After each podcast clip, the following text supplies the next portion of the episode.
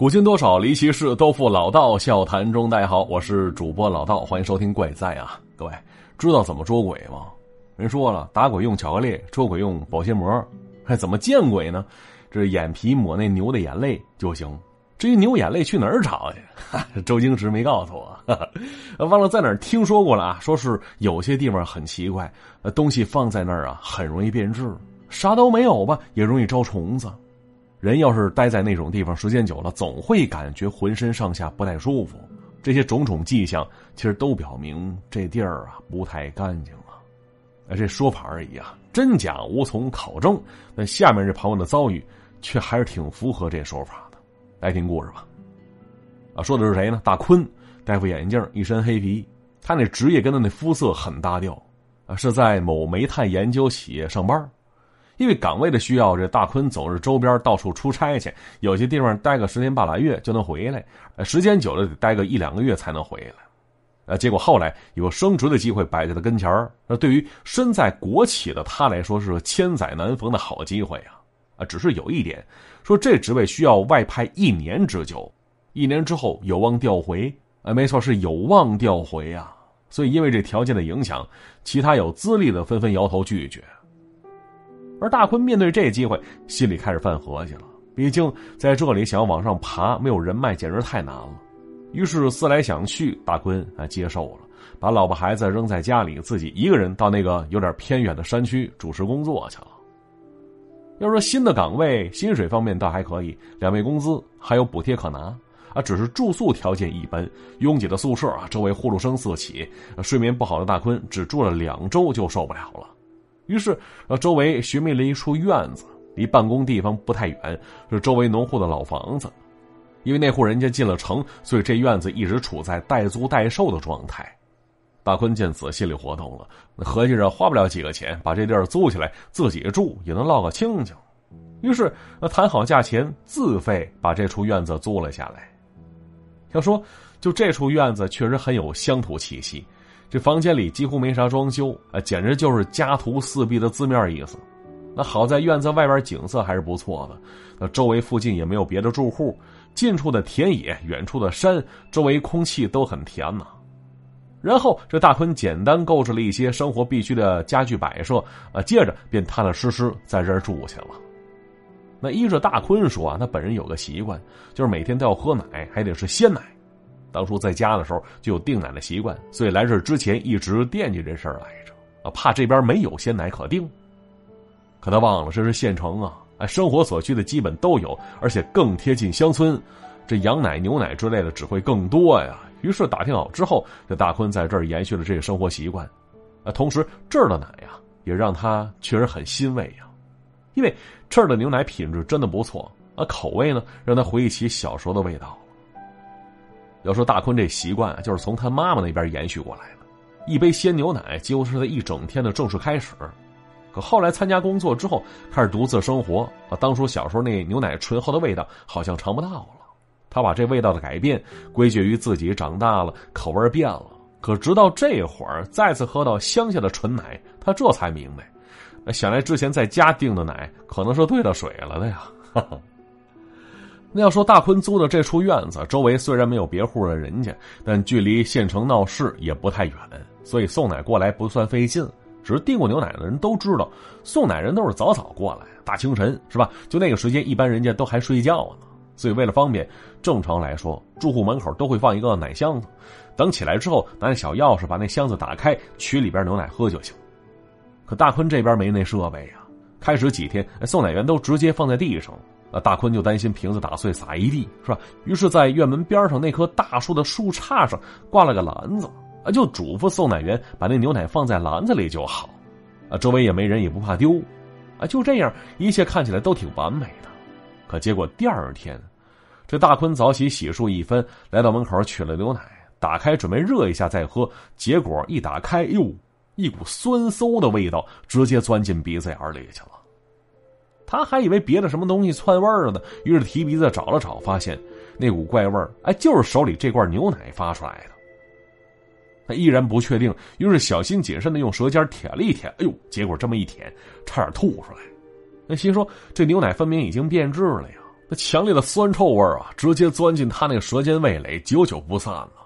于是这大坤气愤的拿起电话，直接给定奶那地儿打了过去，说明原因之后，对方倒是挺客气，虽然表示怀疑吧，但还是承诺说第二天会多补偿一罐新的牛奶给他的。大坤虽然气愤，但自己也没别的办法，只能答应下来了。于是这第二天，这门口篮子里呃送来了三罐牛奶，一罐是当天的份额，一罐是前一天的补偿啊，还有一罐是他们的赔偿。啊，大坤拿着牛奶，心里合计着：这么老些啊，三块啊，自己大早上喝不了这些。于是放了两罐到冰箱里，准备晚上回来再喝。啊，同时又打开一罐新的作为今天早饭。可结果，这奶罐子刚一打开，哎呦，还是那股酸臭的味道，熏得大坤直皱眉毛呀。他赶紧把另外两罐从冰箱里又掏了出来，打开一闻，哎，还是那股难闻的气味。就这次，大坤彻底生气了。毕竟一次是马虎大意，两次是不是有点说不过去了？掏出电话，再次把电话打了过去。很明显，对方这次有所准备，表示马上派人过来看一看。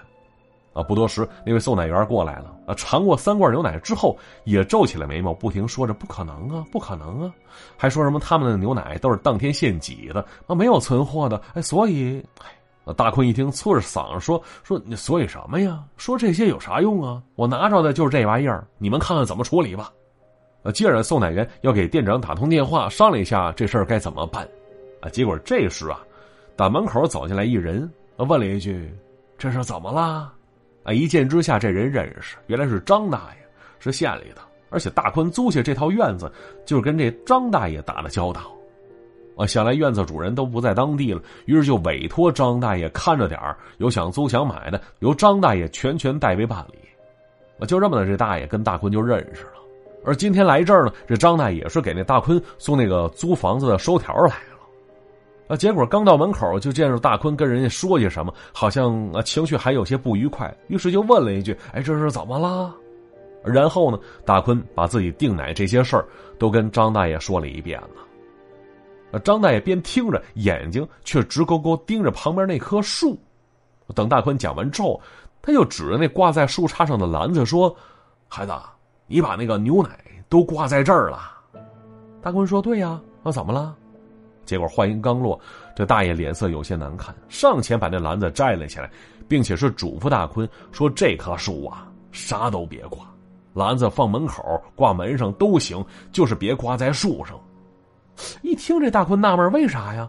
大爷摆摆手，也没说明白什么原因，只是嘱咐他说：“你听我的，没错那树上啊，啥东西都别放啊，树旁边也别放东西，记住了啊。”说完之后，这大爷放下收条就离开了。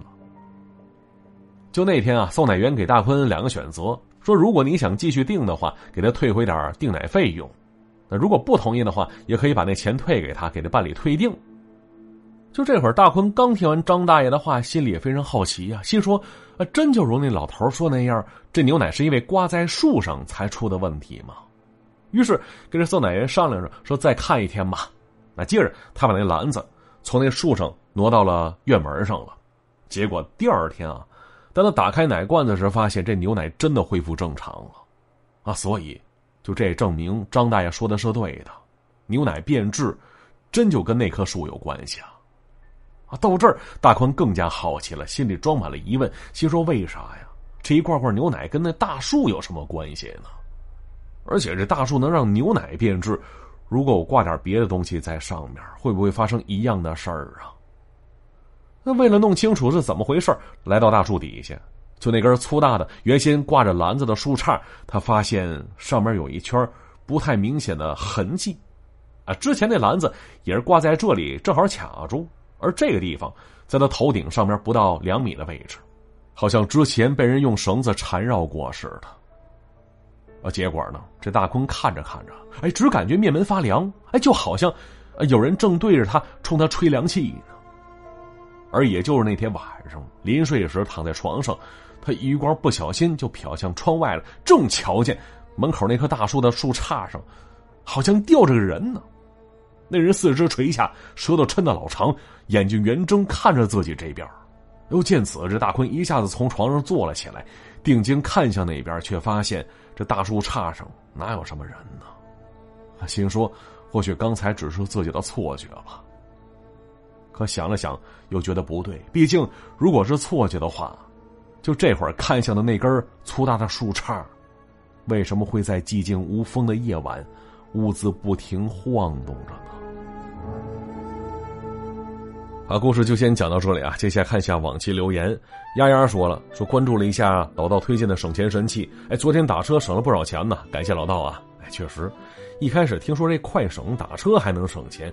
我也有点不太相信，哎，结果用过之后发现真香啊！呃，记住这省钱神器的添加方式啊，微信搜索公众号 API 四五零，搜索公众号 API 四五零，名字叫快省，快字的快，省钱的省。呃，这款神器功能特别多，刚才说的打车省钱，看电影特价买票也省钱，还能返利，还有这个点餐，美团、饿了么啊都能领红包，再下单直接享受减免。啊，吃那肯德基，吃那麦当劳，也可以使用优惠券得返利。当然，最重要的啊，最主要一个功能，那就是什么呢？网购啊，像什么天猫啊、淘宝啊、京东啊，你在上面看中的商品链接，直接发给公众号，然后通过公众号的链接下单，这商品商家都不变，然后就能拿着返利，还能打折。所以这款神器涵盖了咱们生活当中的方方面面了，赶紧试一试去吧！啊，记住了，微信添加公众号 API 四五零。搜索公众号啊，API 四五零省钱神器快省即可拥有，感谢各位支持。这周二下午茶说说听老道说说你们也跟我聊聊天吧。哎呦，这话一说，感觉莫名有点心酸呢。啊，记不清是什么时候开始听老道了。你是一直在安静的讲故事，我呢也是一直在安静的听。有时候书荒了，又翻出老道的节目重复听。老道讲故事很有自己的风格，会一直粉你的。喜欢老道，加油，老道。啊，是啊，播讲其实就这么一个过程啊，你看不到听众，只能在脑海当中想象这个对象感，可有时一晃神儿，对比眼前空无一人，就那种反差，其实也挺让人失落的啊。所以呢，各位多留言，让我知道你们在哈。这娜娜说了，老道，你这节目里边一些题目是不是改了呀？我记得以前有一集叫做《东北山村一老舅》啊。那故事内容大概是一群小屁孩在游泳，在水里发现了一具尸体，双手双脚死死抱住柱子在水底下，也不知道是第几集了，怎么找不着了呢？好灵异啊！哎，没错，这节目当中有少部分啊啊题目确实改了，因为不符合要求嘛。但据我了解，一老舅那期好像是下架了，那具体啥原因我一直没弄清楚啊。时间一久，我也忘了问了，以后吧，啊看有没有机会能重新上一下啊。这土豆瑶瑶跟那玉蝴蝶都推荐了，老道，你可以播讲一下王雨辰那个每晚一个鬼故事啊！啊，真的挺好看的，每单元一个独立故事。呃，主角叫纪言，是个神奇的特立独行的人啊，独自去旅行去，遇见各种千奇百怪的事儿，还有特殊什么能力，可以帮助那些人解决那些问题。而在一次旅行当中遇到一个记者，他是另外一个男主，两人就成了朋友了，一起遇怪事儿。呃，对话也不多，特别适合老道一个人讲啊。兄弟，不瞒你说。我还真录过这部小说，而且还买了全套，一共三本吧。呃，我记得好像是三本，呃，三本正版书籍。呃，结果弄完之后下架了，就因为没有版权呢。所以专辑推出的话，是需要作者或版权方授权的，才可以正式推出。不然的话，我有些录下《鬼吹灯》。好了，留言就先看到这儿了。那如果想跟我聊天的，可以添加我个人微信“主播老道”这四个字全拼，再加上五二零。各位，这怪哉还有老道书馆的留言还得仰仗你们啊！那今天节目就到这里，我们下集再见。